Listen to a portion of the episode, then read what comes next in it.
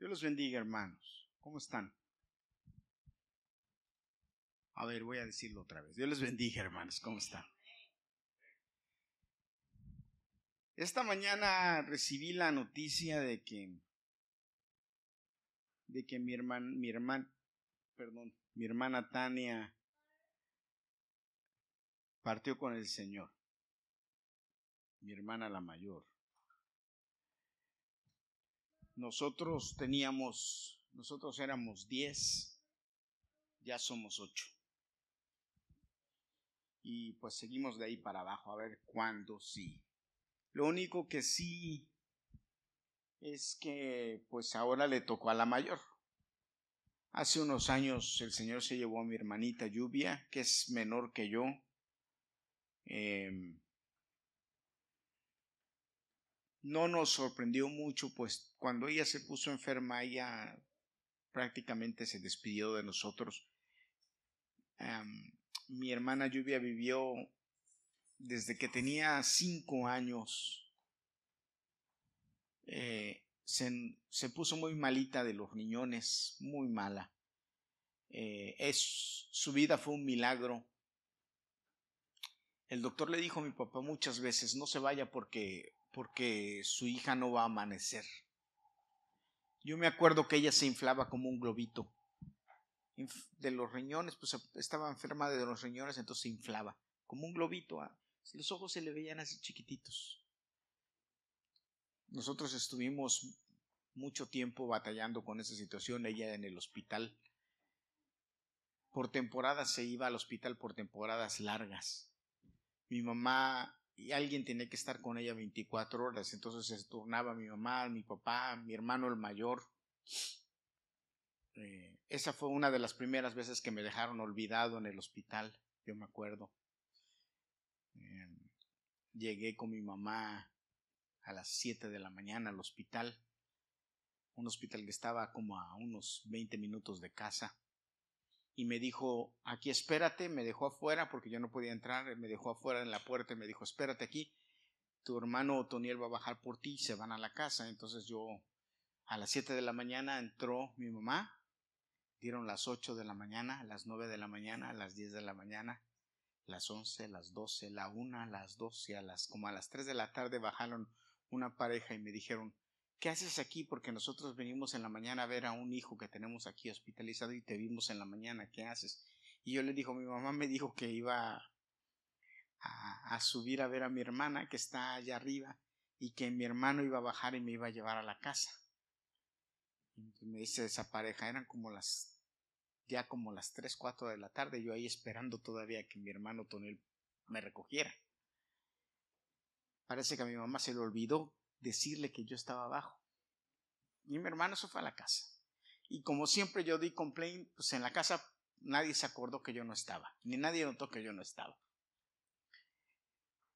Pero esa pareja me dice a mí, tú quieres que te llevemos a tu casa, le vamos a ir a preguntar a tu mamá si está bien. Dinos dónde está tu mamá. Yo ya les dije, mi mamá está en tal piso, tal. Les dije, yo no me acuerdo, les dije dónde estaba. Imagínense, yo tenía siete años, mi, hermanita estaba en el hospital, tenía cinco años, yo tenía siete años. Y esa pareja bajó y me dijo, sí, tu mamá nos dijo que te lleváramos a la casa. Y yo, ahora que yo, ahora que tengo ya casi 60 años, digo, ¿cómo eran las cosas antes? Estos me llevaron a la casa. ¿Y si me hubieran robado? Bendito Dios. Esa mi hermanita estuvo enferma muchos años. Me acuerdo que mi papá nos, decía, cuando el doctor le decía a mi, a, mi papá, su hija no amanece, y mi papá volteaba con mi mamá y le decía, todos en ayuno y oración. Y en la casa no había ayuno y oración. No se prendía la televisión y se suponía que estábamos en ayuno. Y yo a escondidas me metía en mis cucharadas de azúcar, yo me acuerdo, porque a mí me daba hambre y lo que me calmaba el hambre era el azúcar y yo me comaba mis cucharadas de azúcar. Yo creo que por eso Dios me castigó y se me picaron las muelas y no tengo muelas de este lado por, por faltar el ayuno. Pasábamos días en ayuno y oración por mi hermana Lluvia y mi hermana Lluvia el después de que el doctor le dijo a mi papá varias veces, su hija no amanece, mi, mi hermana salió del hospital, Dios la sanó. Más bien fue un milagro porque eh, ella estuvo viviendo hasta hace unos años, que murió tres años, creo, en, la pandemia. Ella murió en la, despuesito de la pandemia. Eh, eh, ella murió, y pero ella vivió sus riñones trabajándole el 20% y el doctor la declaró sana. Y el doctor cuando se la dio a mi papá y la dio de alta le dijo, no entiendo cómo tu hija está sana, no sé cómo si los riñones, riñones no le funcionan. Pero no tiene nada.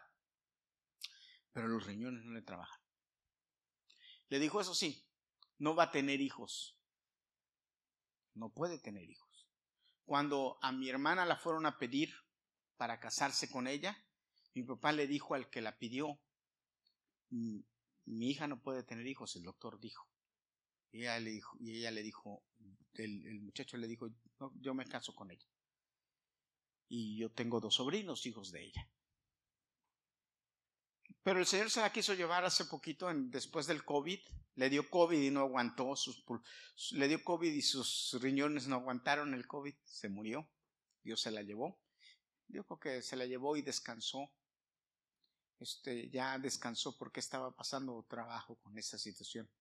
Em, pero ahora el Señor decidió llevarse a mi hermana Tania, mi hermana mayor. Eh, estuvieron la semana pasada mis cuatro hermanas que quedaban, o las tres que quedan y esta que murió. Estuvieron en Aguascalientes con mi hermano Nayar el menor, en la casa de mi hermano el menor pasando unas vacaciones muy agradables, mandaron fotografías y estaban bien contentas y todo. Eh, ayer, ayer regresaron a Toluca.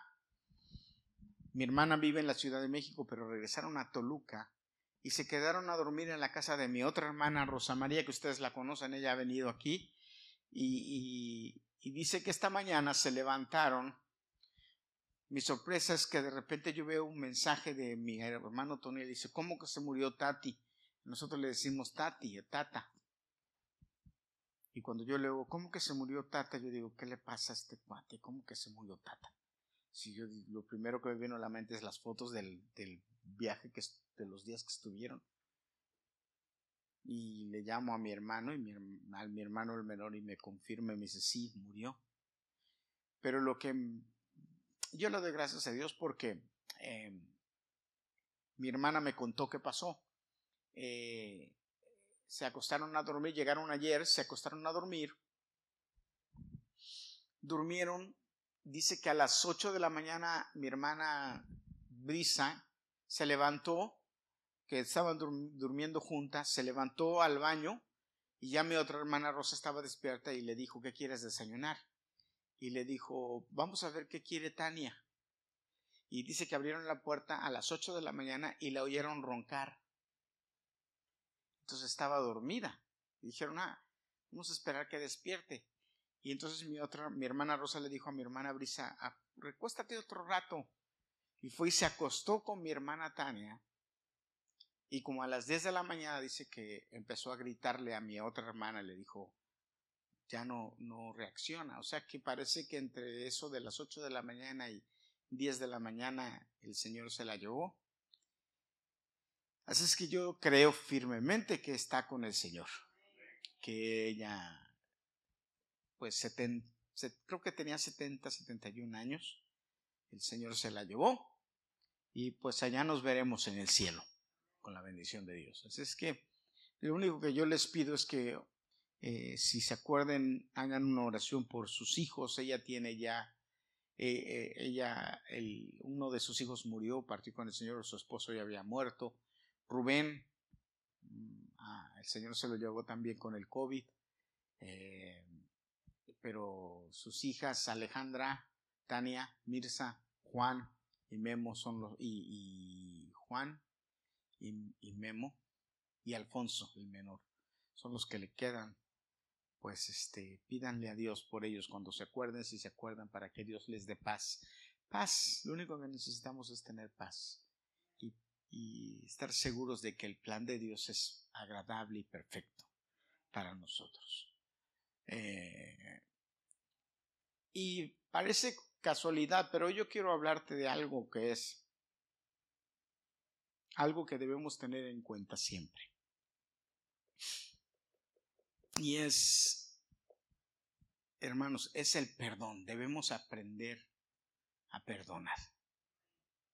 Sabes, no sabemos cuándo nos va a llegar el fin. Y no podemos vivir sin perdonar, porque la Biblia dice claramente que si no perdonamos, Dios no nos perdona. Hay un pasaje aquí muy interesante en Primera de Samuel 24, versículos del 8 al 15. Y a mí me gustaría leerlos. Yo, yo hoy no voy a predicar mucho, voy a hablar nada más algunas cosas interesantes, pero sí quiero, hermanos, que nosotros ah, entendamos en esta noche por qué es importante que perdonemos. todos, todos en alguna ocasión o en alguna situación en nuestra vida nos hemos sentido ofendidos por algo. A veces con razón, a veces sin razón. Y todos a veces nos quedamos con la idea de que, oh, este no merece que le perdone, o aquel no merece que le perdone, o, o este otro no, no merece que, que yo le perdone. Pero lo que Dios nos enseña, lo que Jesús cuando estuvo en la tierra nos enseñó, el Evangelio de Jesús, lo que Jesús nos enseñó en la tierra, es que, hermanos, nosotros debemos aprender a ser perdonadores por varias razones. La primera y la más importante razón es cuál, hermanos.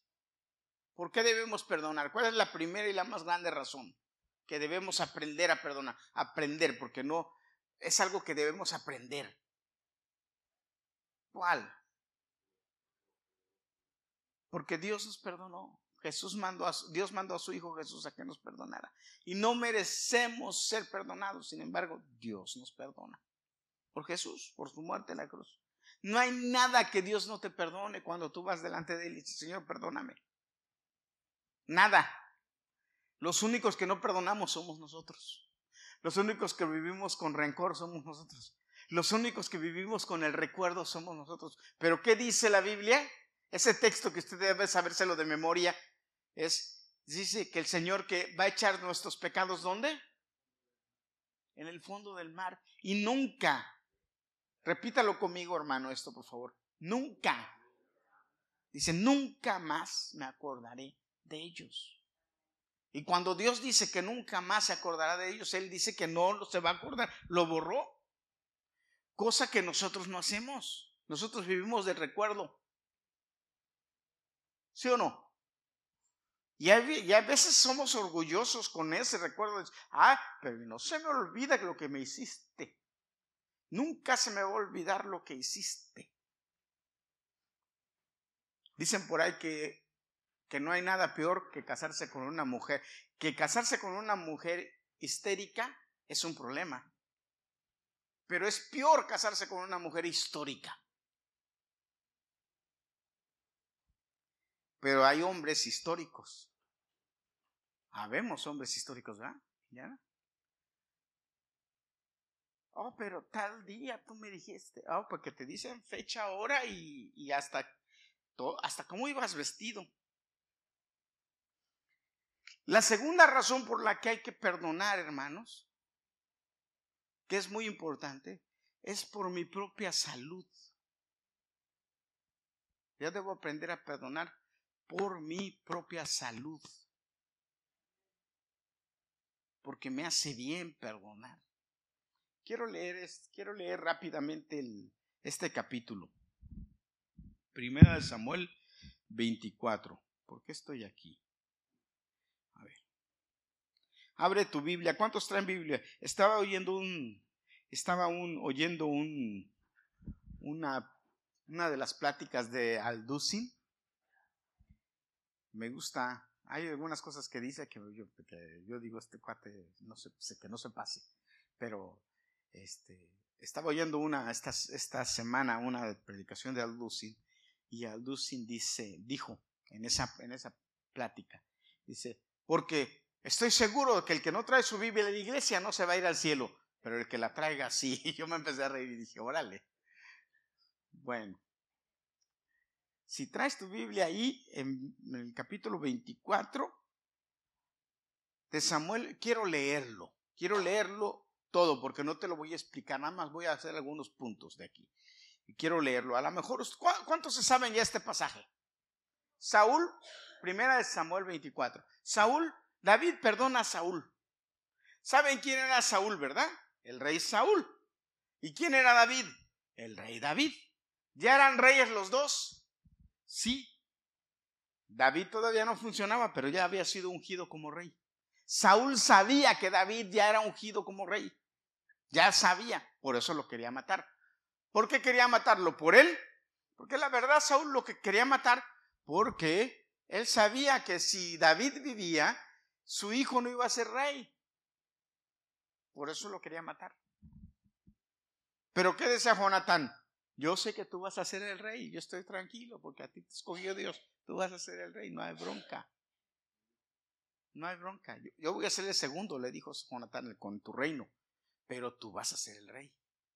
Pero fíjate, aquí este, este pasaje, hay varias cosas muy interesantes en este pasaje que, que quiero que tomemos en cuenta porque hermanos, debemos vivir perdonando. No es fácil perdonar, pero es liberador perdonar es cuando tú aprendes a perdonar, cuando tú aprendes a ir a con la persona y decirle, perdóname, aunque no tengas tú la culpa, aunque pienses tú que aquel se va a salir con la suya, no se va a salir con la suya, el que te vas a salir con la tuya, la tuya eres tú cuando perdonas.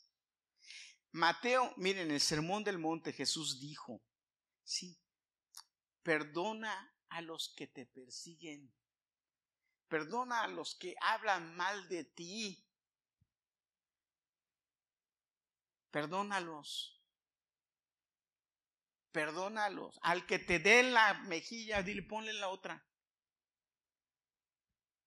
Sermón del monte de Jesús, ese es el evangelio que nosotros debemos obedecer. No, Dios, Jesús no dijo, guárdale rencor, que no se te olvide, no dice, perdónalo. A veces debiéramos releer o, leer, si usted no lo ha leído, el Sermón del Monte. Cómo Jesús habla en el Evangelio, ahí su Evangelio, el Evangelio de Jesús, lo que debemos ser como cristianos, si nos llamamos cristianos. Hermanos, a veces creemos que lo que nos han hecho es demasiado grande como para perdonarlo y no se lo puedo perdonar. Hermano, mientras más creamos eso, más daño nos hacemos. Nada es demasiado grande para perdonar. Debemos perdonar. Y, déjeme decirle, la verdad es que a veces ni son demasiado grandes las cosas. Nosotros las hacemos grandes como para agarrarnos de ella. El diablo nos engaña. cuando somos bien sentiditos. No, hermano. Ya debemos estar en otro nivel de vida como cristianos. Ya debemos estar en otro nivel de vida como cristianos. Fíjese lo que dice la Biblia. Sucedió que cuando Saúl volvió de atacar a los filisteos, le avisaron diciendo, he aquí que David está en el desierto de Engedi. Entonces Saúl tomó tres mil hombres escogidos de todo Israel y fue a buscar a David. Y fue en busca de David y de sus hombres por las cumbres de los peñascos de las cabras montescas. En el camino, Saúl llegó a un redil de ovejas donde había una cueva y entró allí para hacer sus necesidades. David y sus hombres estaban sentados en la parte más recóndita de la cueva y sus hombres le dijeron a David, fíjese, iba en el camino y a Saúl le dieron ganas de hacer sus necesidades, de hacer del dos. ¿Y qué hizo? Le dijo a sus hombres, espérenme aquí, fue y se metió a una cueva, se metió a una cueva, se levantó la túnica y se hizo para adelantito un poquito para no ensuciarla y se inclinó para hacer sus necesidades. Y resulta que no se dio cuenta que atrás, en lo más recóndito de la cueva, estaba David escondido con sus hombres. Imagínense. Y entonces llega. Le dijeron a David, este es el día del cual te dijo el Señor, he aquí yo entregaré a tu enemigo en tu mano y harás con él lo que te parezca bien. Inmediatamente la voz del diablo, órale David, aprovechatelo, te lo está entregando el Señor en tu mano, mátalo. Entonces David se levantó y cortó el borde del manto de Saúl sin ser notado. Sucedió después de esto que el corazón de David le golpeaba por haber cortado el borde del manto de Saúl y David dijo a sus hombres, el Señor me libre de hacer tal cosa contra mi Señor, el ungido del Señor. Que yo extienda mi mano contra él, porque él es el ungido del Señor. Entonces David reprendió a sus hombres con palabras y no les permitió que atacaran a Saúl. Luego Saúl salió de la cueva y continuó su camino. Después David se levantó salió de la cueva y gritó detrás de Saúl diciendo, mi señor el rey. Cuando Saúl miró atrás, David se inclinó rostro a tierra y se postró. Entonces David preguntó a Saúl, ¿por qué escuchas las palabras de los hombres que dicen, he aquí que David busca tu mal? He aquí tus ojos han visto en este día cómo el Señor te ha puesto hoy en mi mano en la cueva. Me dijeron que te matara, pero yo tuve compasión de ti y dije, no extenderé mi mano contra mi Señor, porque Él es el ungido del Señor. Mira, Padre mío, mira el borde de tu manto en mi mano. Yo corté el borde de tu manto, pero no te maté. Mira pues, y reconoce que no hay maldad ni rebelión en mí. Yo no he pecado contra ti, pero tú andas a la casa de mi vida para quitármela. Que el Señor juzgue entre tú y yo, y que el Señor me vengue de ti, porque mi mano no será contra ti. Como dice el proverbio de los antiguos, de los impíos saldrá la impiedad. Pero mi mano no será contra ti, ¿Tras quién ha salido el rey de Israel? ¿A quién persigue? ¿A un perro muerto? ¿A una pulga? ¿Qué es el Señor? Que el Señor sea juez y juzgue entre tú y yo. Que Él vea y contienda por mi causa y me defienda de tu mano. Y sucedió que cuando David acabó de decir a Saúl estas palabras, Saúl preguntó, ¿no es esa tu voz, David, hijo mío? Entonces Saúl alzó su voz y lloró. Luego dijo a David, tú eres más justo que yo, porque tú me has tratado bien cuando yo te he tratado mal. Tú has demostrado hoy que me has hecho bien, porque el Señor me entregó en tus manos y tú no me mataste. Cuando un hombre haya a su enemigo, ¿lo deja ir sano a salvo? El Señor te recompense con bien por lo que has hecho conmigo este día. Ahora he aquí, yo sé que tú ciertamente has de reinar y que el reino de Israel ha de ser estable en tu mano. Fíjate lo que le dice. Yo sé que tú vas a reinar y que el reinado va a ser estable contigo. Y es verdad, no hubo un reinado más estable que el de él, que el de David. Ni siquiera el de su hijo Salomón. Ahora pues, júrame por el Señor que no eliminarás a mis descendientes después de mí, ni borrarás mi nombre de mi casa paterna.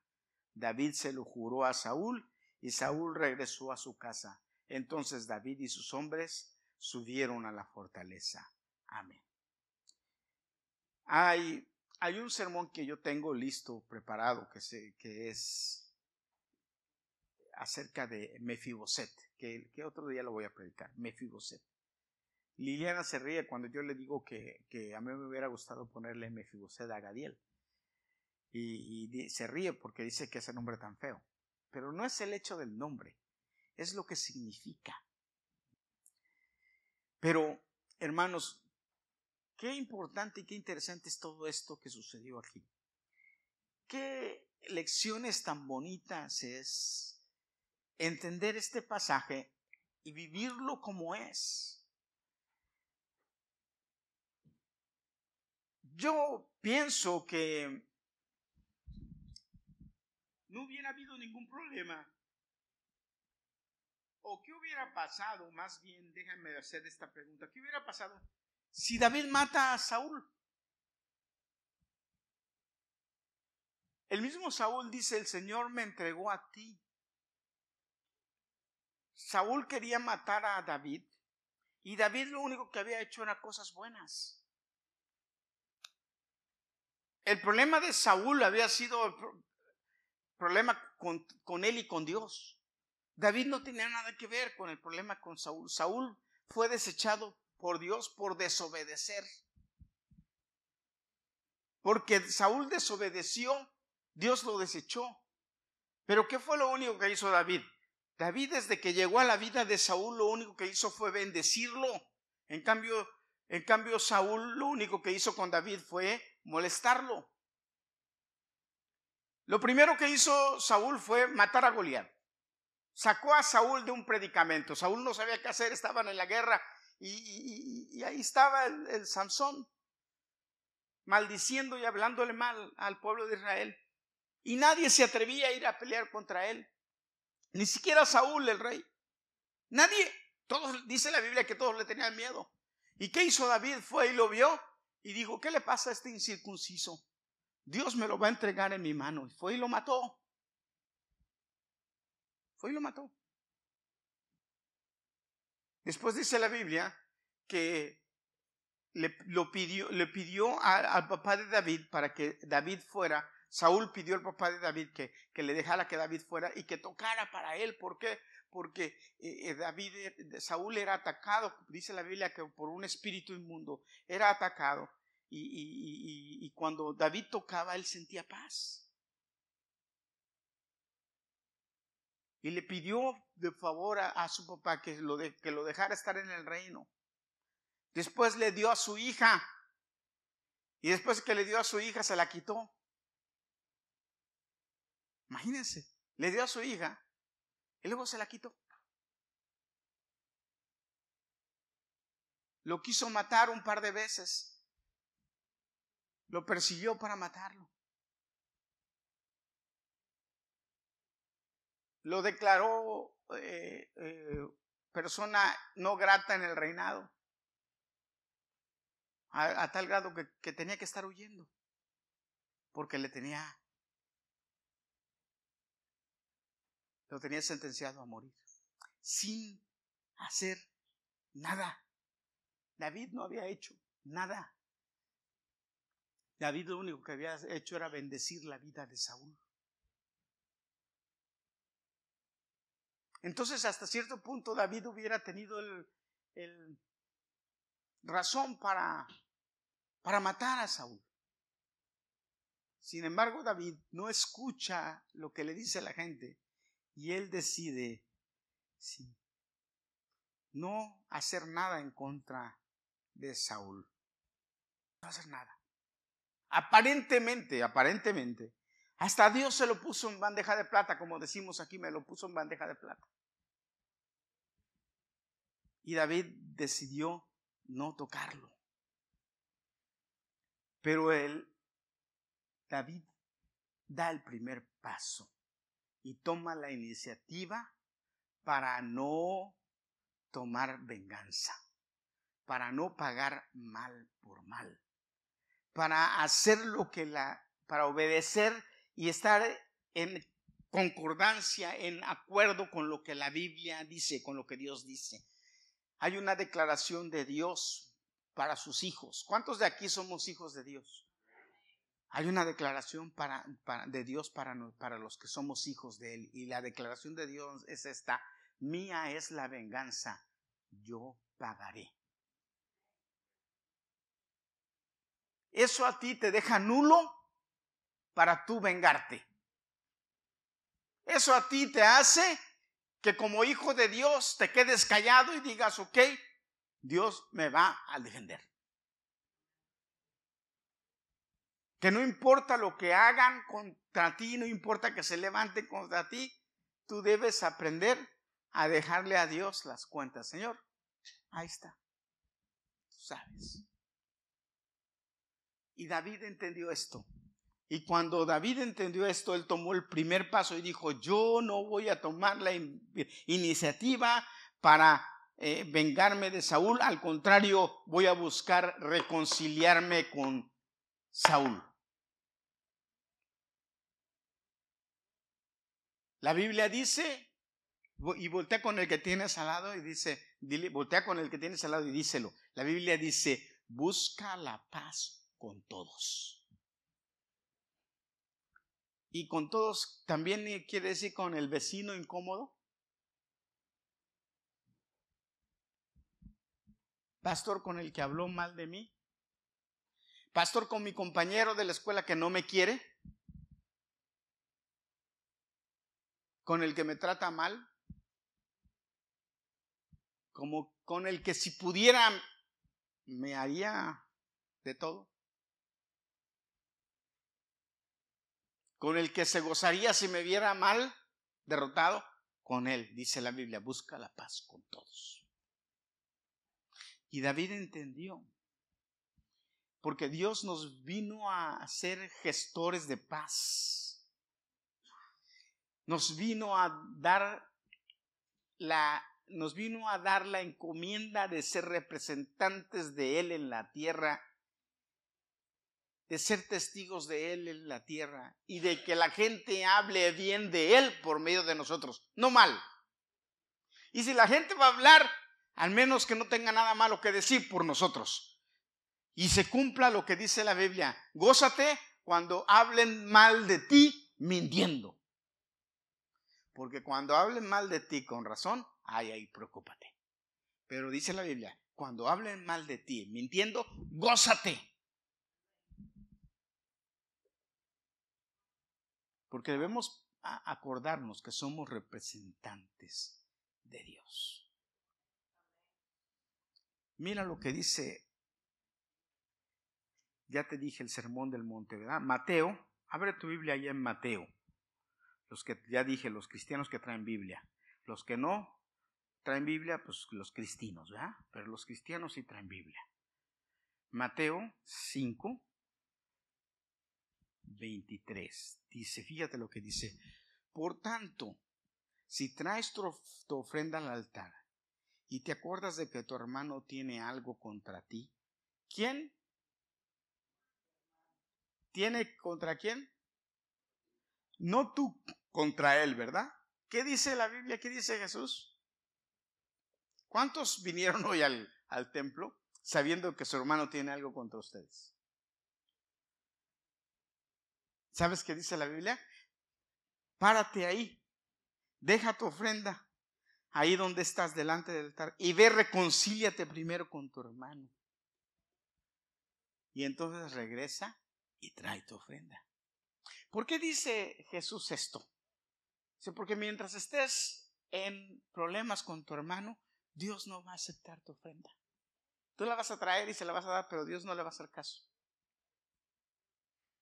Porque Dios le va a hacer caso a tu ofrenda cuando tú estés en paz. Cuando los problemas no sean por tu culpa. Cuando los problemas no sean por ti. Cuando tú hayas agotado todas las posibilidades de hacer paz. Y si el otro no quiere, ya es problema del, pero por ti. Hace, esta semana yo tuve una discusión con un compañero de trabajo. Claro, yo digo que él tiene la culpa. Él dice que, yo tengo la culpa. Pero honestamente fue una tontería. Cuando yo le conté a mi esposa, me dijo, ustedes son tan peor que niños. Y yo dije, tiene razón. Yo no me di, yo no sabía, no supe que él fue a, a decirle al jefe. Yo no supe, no me enteré. Pero me quedé un día pensando, pensando, pensando, pensando y dije, no tiene sentido. Al siguiente día fui y le hablé le dije, mira, le dije, quiero pedir, ah, porque además de que estuve pensando, oí una prédica. y la prédica me tocó. Y yo dije, ah, caramba. E inmediatamente al siguiente día fui y le dije, vengo a pedirte, vengo a ofrecerte disculpas. Y entonces voltea y me dice, no, pídame disculpas. Y le digo, no, perdón. Le dije, te vengo a ofrecer disculpas. Me dice, no, pídame disculpas. Y le dije, perdón. Eh, yo no sé si tú es que no entiendes bien el español o cuál es el problema, le dije, pero eh, yo no te estoy pidiendo disculpas porque yo no quiero que tú te disculpes. ¿Entiendes? Me dijo, oh, dije, yo hice mal, te ofrezco disculpas, eh, no voy a molestarte en esto, voy a hacer disculpas. Entonces me mirando y me dice, ok, ¿por qué es que usted y esto? Y me quiso empezar y yo le dije, perdón, le dije, ofrezco disculpas si las aceptas bien y, ya, no hay problema. Entonces dije, ok, ya, bueno. Como a las dos horas llega mi jefe y me dice, tengo que hablar contigo. Y le digo, sí, ¿qué pasó? Me dice, es que fulanito fue y se quejó de ti. Me ve contigo, me dijo, sí. Le digo, oh, yo le, pedí disculpas, le ofrecí unas disculpas y, hablé con él. Oh, me dice, fabuloso. Me dio la mano, me dijo, gracias, Herminio. Se dio la vuelta y se fue. Yo me quedé así y dije, yo digo, así es Dios. Así es Dios. Quiere que tú vayas antes que Él. Y déjame decirte, yo después me puse a pensar, le dije, Señor, porque yo hablé con el Señor y le dije, Señor, le voy a ir a pedir perdón, le voy a pedir disculpas, porque yo no quiero que Él piense mal de ti por mi culpa. Eso fue lo que le dije a Dios. Yo no quiero que este muchacho piense mal de ti por mi culpa o piense que yo soy mal representante tuyo por mi culpa. No, me voy a poner a cuentas con él. Pero le digo, Señor, pero te digo algo, le dije. Él va a creer que yo tengo la culpa y él va a asegurar que yo tengo la culpa y no va a reconocer lo que eh, Dios me dijo, ese no es tu problema.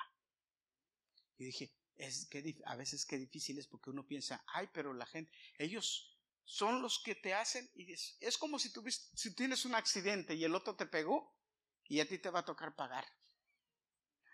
Pero Dios te dice, págalo. ¿Me explico, hermanos? No es fácil, pero es lo que Dios te dice que hagas. Y eso es lo que hizo David aquí. Él dio el primer paso. Lo segundo que hace David es honrar a Saúl. Reconoce quién es Saúl. Sabe que Saúl es el ungido de Dios y lo reconoce.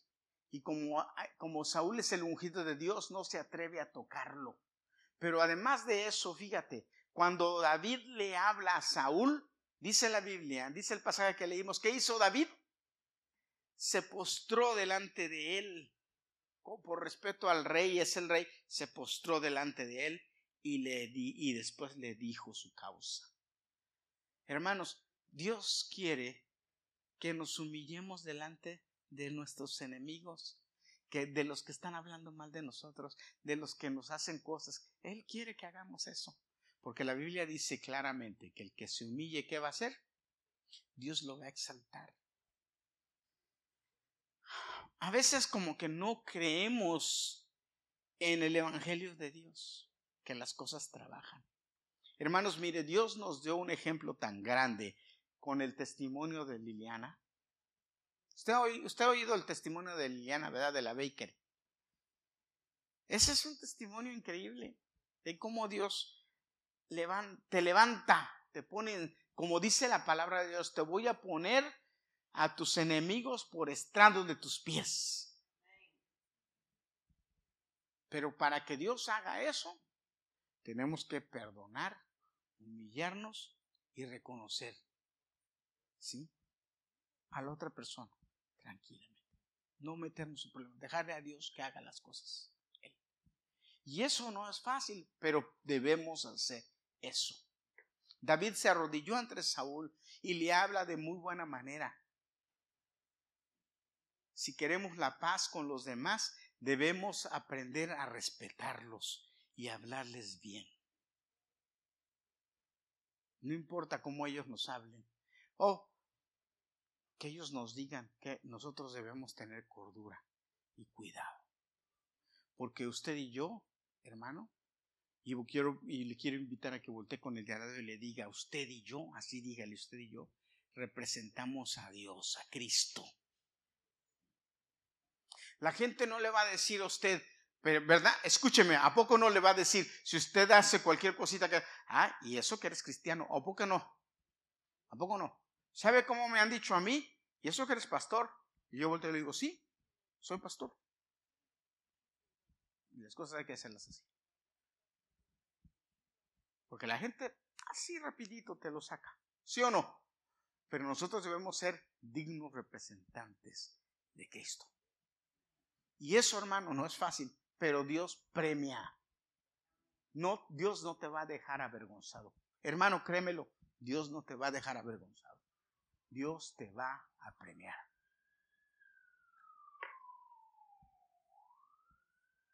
Debemos hablar bien, debemos evitar la altivez, debemos ser humildes, aunque nos estén ofendiendo. Dice la palabra en Proverbios que la palabra mansa ¿Qué hace?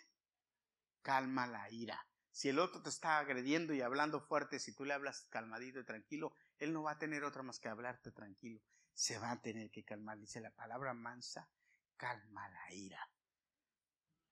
Yo me acuerdo hace mucho tiempo, un, jefe mío despidió a un compañero porque le dijo que hiciera unas cosas y el compañero le empezó a decir que no y empezaron a discutir y el jefe lo corrió y le dijo, no te quiero, vete. Y este volteó y le dijo de todo, creo que hasta le dijo hasta de, sino de, qué se iba a morir de, de qué se iba a morir él, su mamá y su abuela. Y le dijo de todo. Y el jefe lo votó, le dijo que se fuera, que no volvieran con la unión. ¿Y a quién que fue a buscar? A mí. Y cuando vino donde mí, yo me le quedé mirando y digo, ¿qué pasó, yo ¿Qué pasó? Y me dijo, es que yo le dije esto y esto. Y yo le dije, ay, dije, ok, le dije, vamos a ir a hablar con él, pero le advertí y le dije, mira, vamos a entrar a la oficina y tú no digas nada, yo voy a hablar, tú no digas nada, ok, ¿oíste? No digas nada, ok, me dijo. Se lo repetí como cuatro veces. Cuando entramos a la oficina, yo sabía que el, el, el jefe iba a empezar a gritar agresivo, a decir lo que éste le dijo, yo sabía. Y dije, este va a querer contestarle y se va a volver a armar el bolote y eso no va a servir porque no vamos a llegar a nada. Y yo llego y le digo, bueno, le dije, tú le dijiste a él que viniera con la unión. Yo vengo a hablar contigo. Me dijo, no, no, no, no te quiero aquí, quiero que venga alguien de la unión. Le digo, pero es que yo soy de la unión, yo soy el representante. Si no quieres hablar conmigo, entonces vamos a hablarle. Él me dice, ok. Entonces yo cuando, un poquito antes de entrar, le digo, acuérdate, cállate. Entramos. Y dicho y hecho, el jefe empieza, es que yo le dije esto y, y, entonces yo no sé qué fue lo que dijo que este, pero es que le digo, te, te, dije que te callaras, cállate, le dije. Y él se queda así, se queda callado.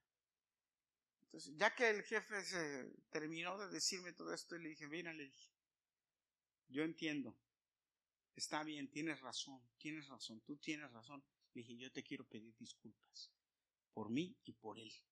Discúlpanos. Dije, él no va a volver a hacerlo. ¿Verdad? ¿Que no vas a volver a hacerlo? Y entonces él se queda así, voltea y me dice, no. Ok. Él de hoy en adelante va a obedecerte, va a hacerte caso, va a hacer lo que tú le digas. Yo te pido una disculpa, yo le digo, te pido una disculpa por mí y por él. Y, hermanos, ¿qué otra cosa le quedó al jefe? sino decir, ok, pero es, la idea es, cálmate. No, no podemos ser ofensores. Dios no nos llamó a eso. Dios nos llamó a perdonar. A que si nos ofenden, quedarnos callados. A que si nos dan la mejilla derecha, poner la otra. El centro de este mensaje, hermanos, de este pasaje, lo que debemos aprender de este pasaje no es lo que estaba haciendo Saúl, es lo que estaba haciendo David. En el lugar que debemos ponernos es en el lugar de David, no en el lugar de Saúl. Saúl era el ofendido, el que se hacía el ofendido, a quien nadie le había hecho nada, pero él se hacía el ofendido. Saúl estaba indignadísimo. A todo el mundo le decía que, David era un cuatrero, que David era un hombre malo. A todo el mundo ponía en mal a David, hablaba mal de David. mató gente por David. Acababa de matar a un sacerdote. Acababa de matar a un sacerdote y, a toda su familia. ¿Por qué? Porque le dio un pan a David. Ese no es el ejemplo de lo que Dios quiere que hagamos, el ejemplo de lo que nosotros debemos aprender, que debemos ser gente reconciliadora, que si debamos hablar de nosotros, de alguien, vamos a hablar de nosotros mismos, de lo que debemos hacer, de nuestras obligaciones, de lo que debemos cumplir. De si nos vamos a preocupar por algo, es preocuparnos por nuestra responsabilidad, por qué tenemos que hacer, por cómo debemos conducirnos, no por lo que los demás tengan o no tengan que hacer. Hermanos, lo que los demás tengan o no tengan que hacer, porque aquí ni siquiera le decimos a la gente, mira hermano, su, su situación. Nosotros enseñamos lo que le dice la Biblia. Es otra cosa. Yo le enseño lo que la palabra de Dios dice. La, palabra, pastora le enseña lo que la palabra de Dios dice. No nos salimos de ahí.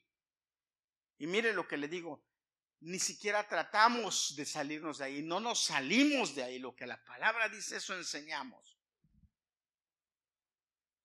Pero de ahí en más, hermano, usted y Dios un día se van a encontrar y le va a dar cuentas a Dios. Pero lo que no le va a poder decir a Dios es, a mí el pastor no me dijo o la pastora no me dijo. Eso sí no se lo va a poder decir porque sí se lo decimos. ¿Cuántos dicen amén? Sí se lo decimos. Pero cuestiones de otras cosas, hermano, eso es cuestión suya. Si Dios no le redarguye, allá usted. Porque lo que Dios puede redarguirle a Adolfo, quizá no se lo redarguye a, a Bárbara o quizá no se lo redarguye a Lorenzo. O lo que Dios habla con Juan, quizá no a la hermana Mayra o a Carlos. Dios trata con cada uno de nosotros de una forma especial y diferente. Ahora, David perdonó a Saúl no solamente de palabra, lo perdonó de hecho, con actos. David le dijo, no, yo no voy a tocar, aunque la gente le dijo, mátalo, él dijo, no, yo no voy a tocar, líbreme Dios de tocar a mí, a mí, a, mi rey, al ungido de Jehová. Y no nada más, no lo, no lo hizo de palabra, sino lo hizo demostrándoselo. Le dijo a Saúl, mira, te pude matar y no te maté. Te pude matar y decidí no hacerlo. ¿Qué nos enseña esto, hermanos? Que a veces podemos vengarnos, que a veces está en nuestras manos vengarnos, pero ¿qué te dice Dios? No lo hagas. Déjame a mí.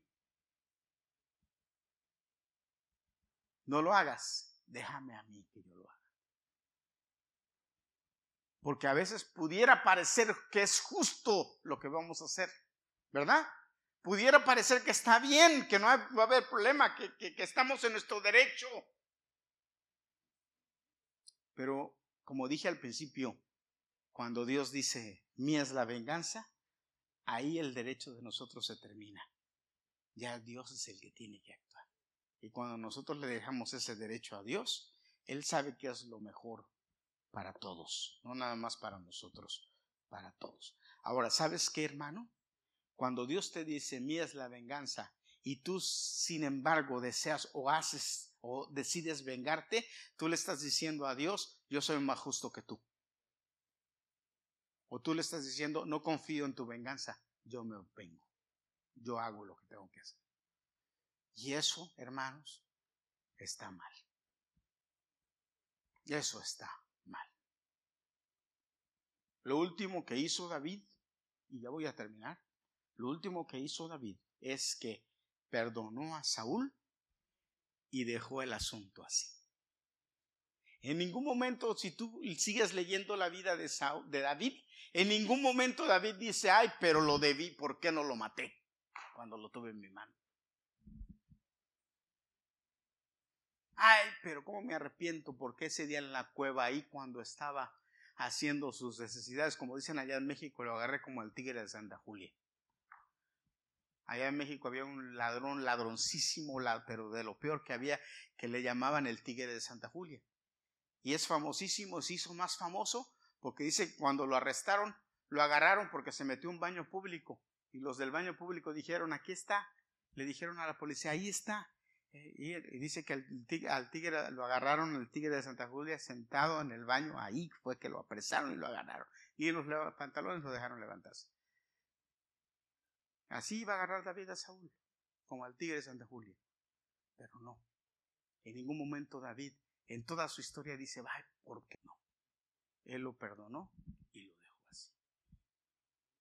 Y si tú ves el final de Saúl, triste. Pero ve el final de David.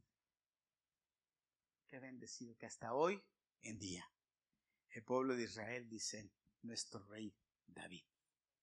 Hasta hoy en día. ¿Por qué? Porque perdonó y se olvidó de eso.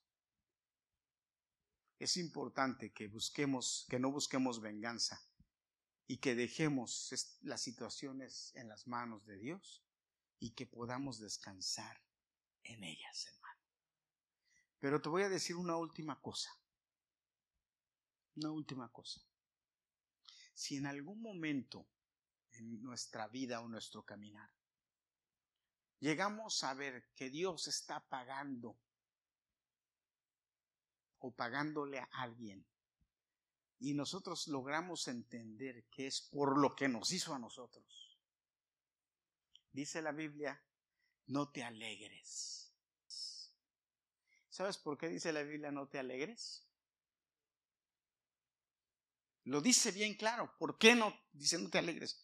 Porque si te alegras, dice, yo voy a parar el castigo a él. Solo porque tú te alegraste. Así es que de repente ves que aquel que te hizo mucho daño, de repente cae en ruina y tú lo ves y dices, qué bueno para que aprenda que yo soy hijo de Dios. Y ahí, ahí Dios levantó la mano y dijo, no más. Así es que, pastor, no nos deja de otra, ¿sí? Dios no te deja de otra. Perdonamos lo que pasa es que tú le estás diciendo a la persona, no me debes nada. Me encanta mucho como lo dice mi esposa. Ya no me debes nada, estamos a mano. Y si ya no me debes nada y estamos a mano, entonces ya no hay que perdonar nada. ¿Verdad?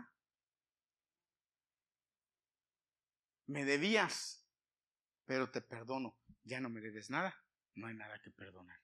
Ni siquiera que, ni siquiera nada de qué hablar ni siquiera nada que mencionar. Porque no es así lo que hace Dios. Dice que echa tus pecados al fondo de la mar y nunca más se acuerda de ellos.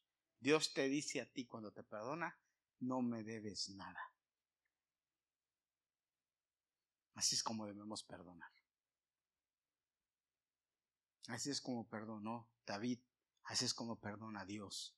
Así es como debemos perdonar. Yo no sé si tú, hermano, hermana, por alguna u otra razón tienes algo que necesitas perdonar. Pero déjame decirte, debes, debes terminar con esto ya. No hay nada demasiado grande que se pueda comparar con lo que Dios te ha perdonado. Nada. Pero sobre todo eso, hermano, te voy a decir algo. Hoy es el día en que tú tienes que declarar perdón. Yo perdono. Yo perdono. Fulanito, yo perdono. Y si tienes que mencionar un nombre, menciónalo. Fulano, sutano, mi papá, mi mamá, papá, te perdono, mamá me perdono. A veces nosotros tenemos deudas con nuestros padres. Cosas que creemos que nos hicieron. Y a lo mejor ellos ni idea. Pero tenemos que decirles, te perdono, no me debes nada. Como mi, como mi esposa le dijo a su papá, te perdono papá, no me debes nada. Como quizá un padre le dice a un hijo o un hijo le dice a un padre o un hermano a un hermano o un hermano a una hermana. Ahora que me hablaron de repente y me dijeron, tu, hermana murió, lo primero que yo me puse a pensar es, dije, estaba a cuentas con mi hermana. Pero dije, qué tal si no? ¿Qué tal si no estaba cuentas con mi hermana? Y se me fue sin poder decirle, perdóname o te perdono.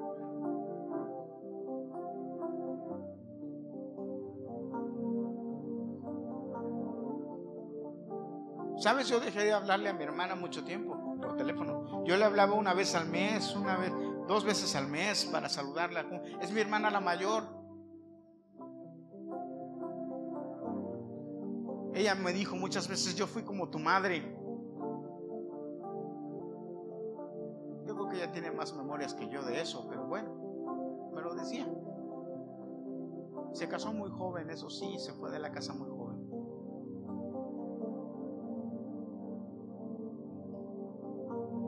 Pero cuando le hablaba por teléfono a veces para saludarla, ella me decía algunas cosas. Yo le decía, no me digas eso, porque te voy a dejar de hablar.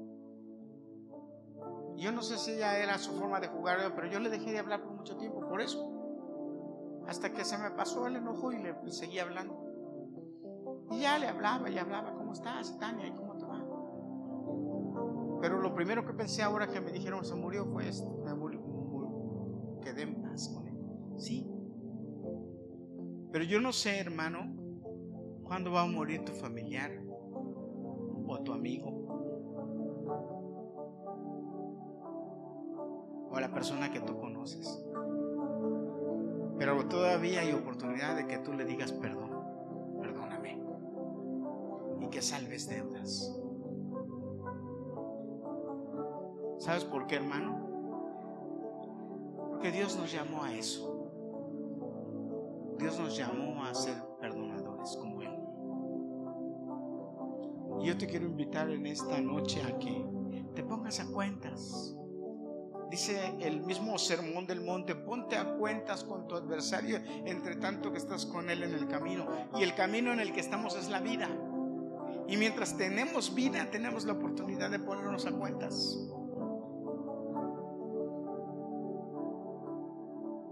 Porque si se muere, ya no hubo oportunidad.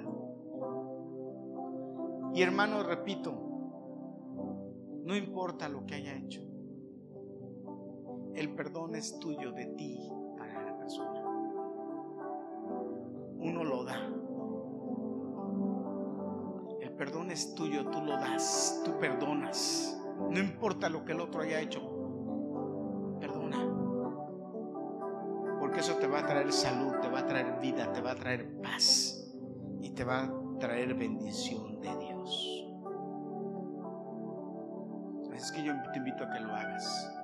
¿Por qué no te pones de pie? Si hay alguna persona, algún nombre o algo que tú tienes ahorita, yo te invito a que lo hagas. Y lo más hermoso de esto, ¿sabes qué es, hermano? Que solo tú sabes. Y no necesitas saberlo nadie más. Si en algún momento determinado si tienes que ir con la persona y decirle, quiero hablar contigo, hazlo. No dejes que pase más tiempo, hazlo. Pero si tienes que pedir perdón, pide perdón. Antes de dar la bendición, quiero orar. Señor, danos el valor